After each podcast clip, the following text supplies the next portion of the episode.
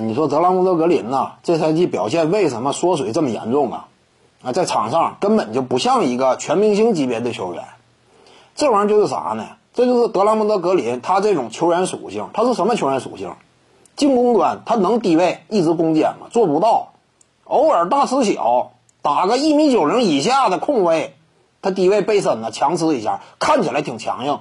但是错位嘛，你错位的话，你别说他，一般般的 NBA 球员几乎都能打。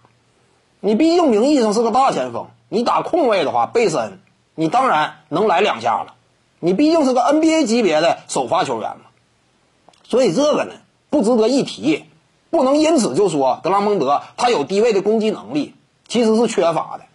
除此之外呢，你说远射火力啊，除了当初2017年季后赛，他以百分之四十左右的命中率，场均命中接近两记三分球以外，其余的整个职业生涯当中，他的三分火力极不稳定。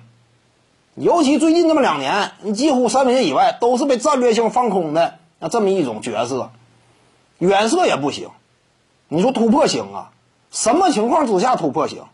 德拉蒙德格林持球直接突破呀？开玩笑！你一般般的防守人在他面前，你持球突破一个，开玩笑。他只能什么情况下突破？库里吸引了夹击，他这块面前空无一人，突破，对方只要上来补一个，来个高调。传个空接，底线过来的伊戈达拉上来就来这么两下了，对不对？这是他吗？但是呢，你一看这几样能力，你看他的缺陷，就能够明显感受到这属于什么类型。他属于那种球队强，他也强，他能够让球队更强。